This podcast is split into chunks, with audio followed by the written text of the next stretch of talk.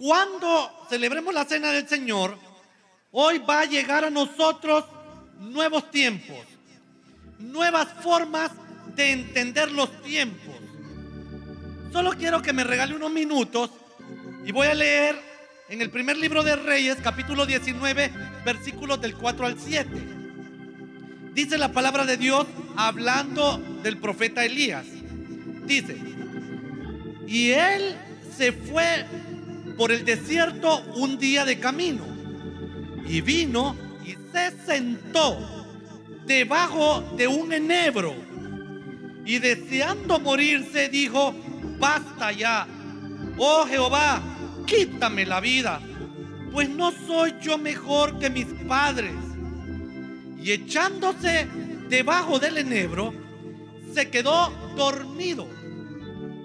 Y he aquí, luego un ángel le tocó y le dijo, levántate, come.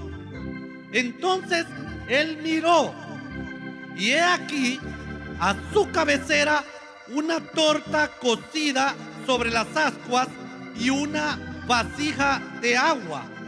Y comió y bebió y volvió a dormirse. Y volviendo el ángel de Jehová la segunda vez, lo tocó diciendo, levántate y come, porque largo camino te resta. Se levantó pues y comió y bebió. Y fortalecido con aquella comida, caminó 40 días y 40 noches hasta Oreb, el monte de Dios. Cuidemos el tiempo que Dios nos da. Hoy, cuando comamos y bebamos la cena del Señor, Dios desea que nosotros recibamos fuerzas para que vivamos en plenitud el tiempo que Él ha diseñado para cada uno de nosotros. No hay segundos o minutos, ni horas, ni días, ni temporadas vacías para nosotros. No, no, no, no, no. Todo, todo tiempo que usted y yo estamos viviendo es importante. Todo nuestro tiempo tiene un valor de parte de Dios, un valor tiene valía. Y nuestro tiempo de vida es diseñado por Dios. Él, hermanos, es el que nos da la vida. Así que nosotros no podemos pensar que igual da estar aquí en la tierra que no estar. Y donde leímos el profeta Elías, según estos versículos, ya estaba pidiendo no tener más tiempo. Él estaba en un momento difícil y pidió a Dios que le quitara la vida. Se comparó con sus padres y pensó que ya no había forma en la cual él pudiera superarles o ser igual. Entonces pidió que se le acabara el tiempo. Y quizá igual hoy muchos estemos pensando o hemos pensado en algún momento que el tiempo que tenemos, la vida que Dios nos da, los momentos, los días ya no son importantes.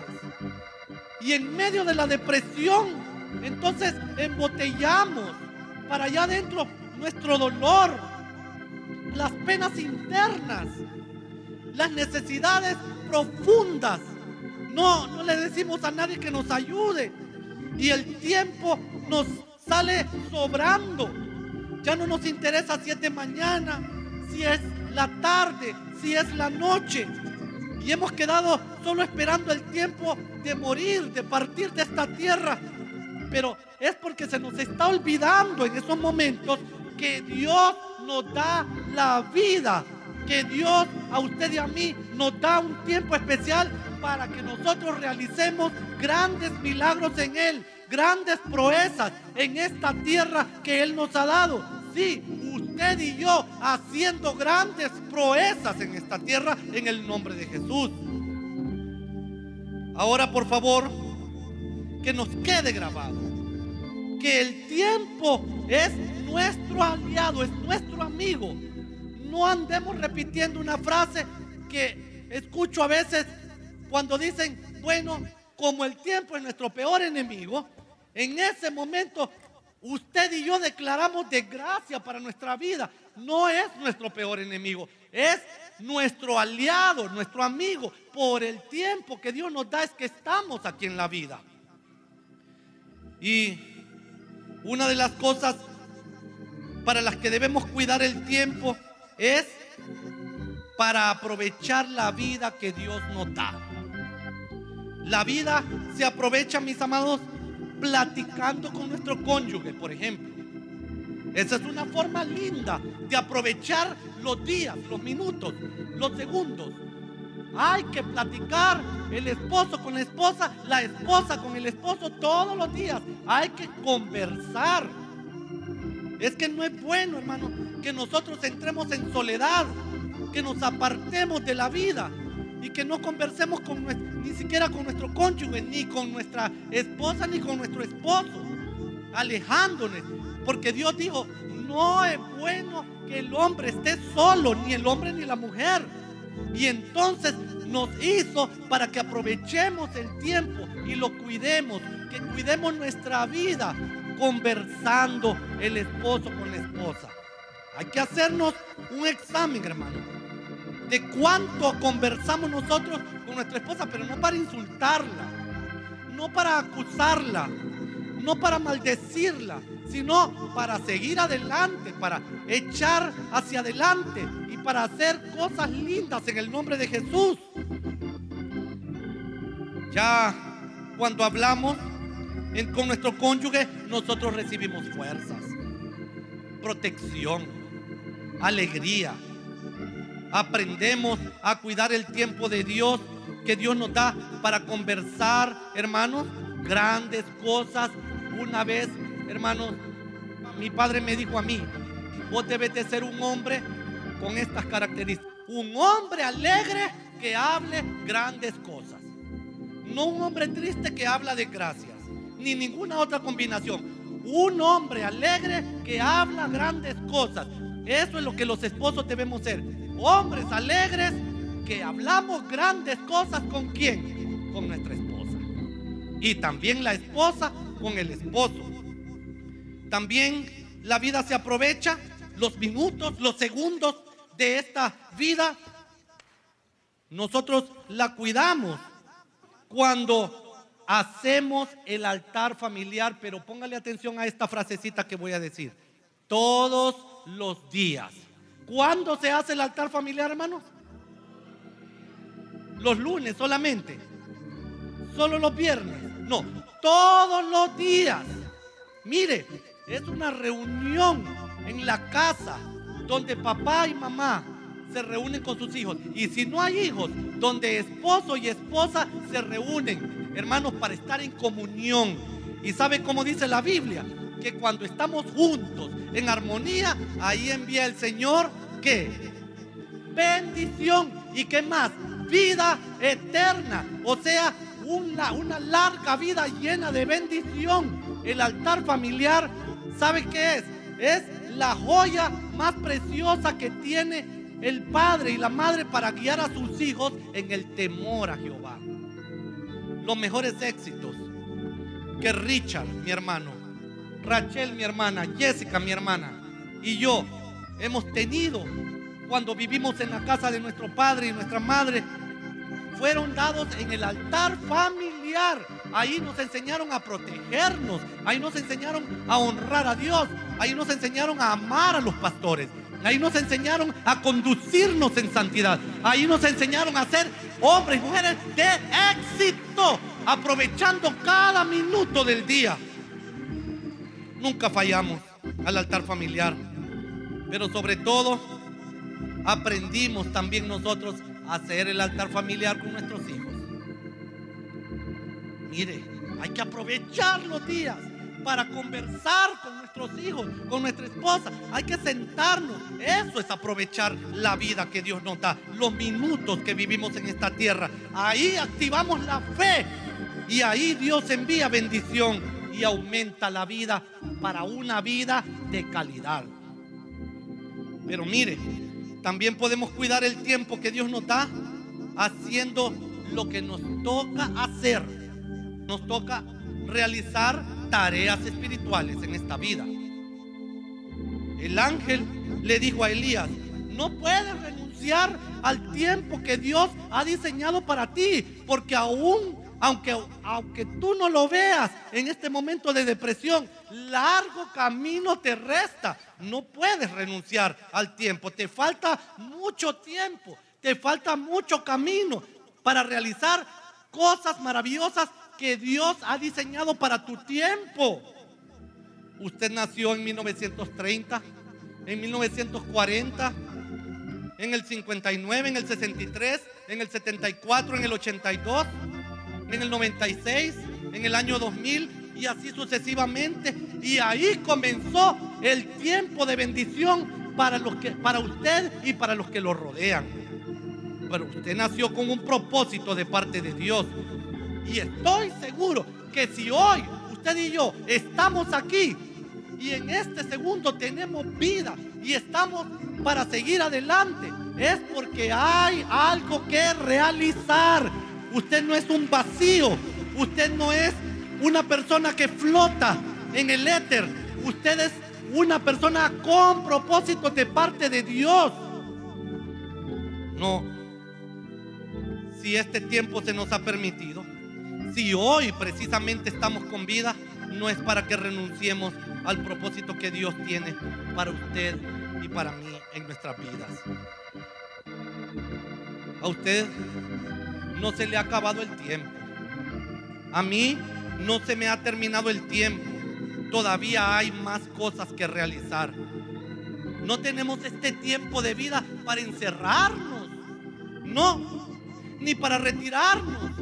No es tiempo de esconderse, ni de apagarse, ni de llenarnos de miedos, ni de pensar que este minuto no es nada, que el otro que sigue tampoco es nada, y así que nada es nada y que igual da estar viviendo que no viviendo. Hoy le digo, nunca es demasiado tarde. El propósito es hoy. Aprovechemos cada día. Mire, a lo largo de este camino que nos resta para vivirlo en grande, para conversar grandes cosas, para realizar grandes maravillas. Yo sé que hay personas, porque a mí me ha pasado, a las cuales una voz se le acerca al oído y le dice, no sé si ahorita o en otro tiempo, pero le dice, bueno, ¿y para qué ocupas más tiempo? Tu tiempo ya pasó. ¿Para qué vas a seguir orando por los enfermos? ¿Para qué vas a seguir fortaleciendo al debilitado? ¿Para qué vas a seguir levantando congregaciones en este país? ¿Y para qué vas a seguir haciendo proyectos a favor de la familia y del ministerio si ya tenés cierta edad y ya hoy que estás cumpliendo 52 años, ya se acabó la vida? Ahí deja eh, que, que termine a ver cómo termina. No, Usted y yo tenemos un propósito para vida abundante, para vida de fuerza, de gozo lleno del Espíritu Santo, para hacer maravillas. Le quiero decir lo que se habla allá en el cielo acerca de usted y de mí. En el cielo se menciona su nombre y su apellido, mi nombre y mi apellido. Y allá se dice, ahora es el tiempo para que mi hija, mi hijo, se dedique a consolar a los afligidos. Ahora es el tiempo de que mi hija, mi hijo, realice jornadas de educación para animar a aquellos que están desanimados. Ahora es el tiempo para que él y ella vayan a hacer milagros en personas que están orando ya días por un milagro y no lo han recibido. A usted le están esperando y a mí. Hermanos, no pidamos que se nos acabe el tiempo. Estamos aquí para consolar al afligido, para animar al que pide un milagro, para salvar a las almas perdidas, para orar, para hacer grandes cosas. Yo voy a terminar, pero quiero decir algo que Jesús también hace con el tiempo que nos da. Él, en el tiempo que nos da, en los días, en los minutos, en la hora, Él lo que hace es milagros a favor suyo y a favor mío. Él realiza grandes milagros en el tiempo de nuestra vida. Él realiza grandes milagros a favor suyo y a favor mío. Grandes, enormes. Así hizo con Elías en aquel desierto. Y así lo está haciendo hoy mismo el Espíritu Santo con nosotros hoy. Y yo me alegro porque el Espíritu Santo está poniendo en este momento los niveles de la serotonina en la vida de los que están deprimidos, los está poniendo al punto que deben estar para que usted ande alegre, para que usted ande feliz, para que confiese victoria en el nombre de Jesús. Y está nivelando también el sistema endocrino para que las glándulas funcionen a la perfección en su vida. Y hermana, el Señor está quemando todos los quistes y nódulos de cualquier clase y está llenando de descanso a los cansados. Y en este instante, Él, hermanos, está fortaleciendo a todos aquellos que acaban de pasar por una jornada dura, por una jornada de quebranto. Usted está ahora siendo tocado por el Espíritu Santo en el nombre de Jesús. Además, está repartiendo nuevos cerebros, nuevos pulmones, nuevos corazones está adelgazando al que necesita, hermanos, perder algunas libras de peso para su salud. Y está liberando al que sufre de, temores, de miedos, de, de todo tipo de miedo en su vida. Hermano, usted está siendo liberado en el nombre de Jesús de todo pánico.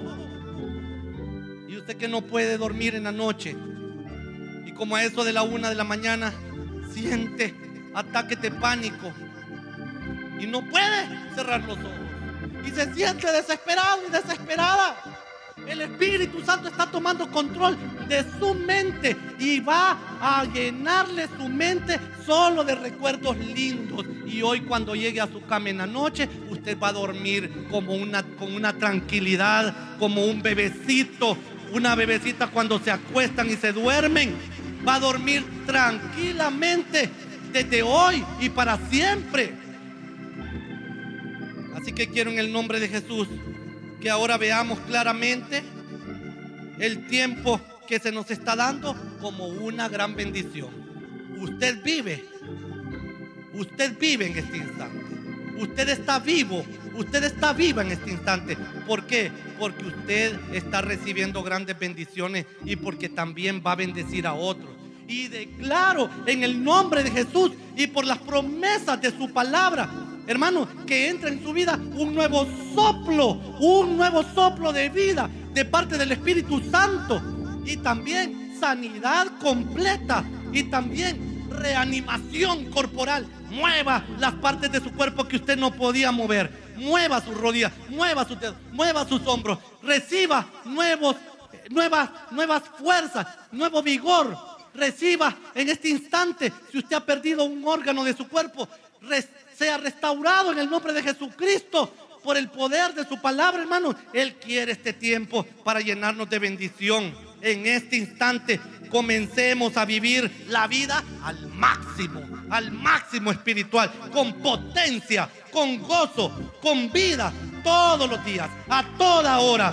Sus minutos, sus momentos que Dios le asigna en esta tierra son grandes. Termino.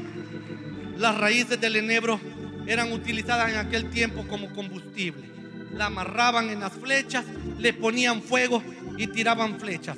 Y hoy, hermanos, quiero que el Espíritu Santo, en el nombre de Jesús, al celebrar la cena del Señor, nos su fuego, su fuego, su fuego y use el enebro en el que nos hemos acostado, hermano, para darnos combustible espiritual.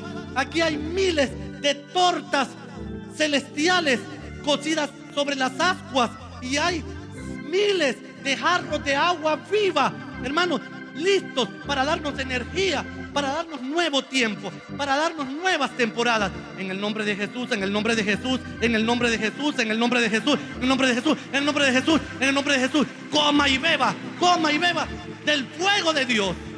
Aceptemos su palabra. Amén.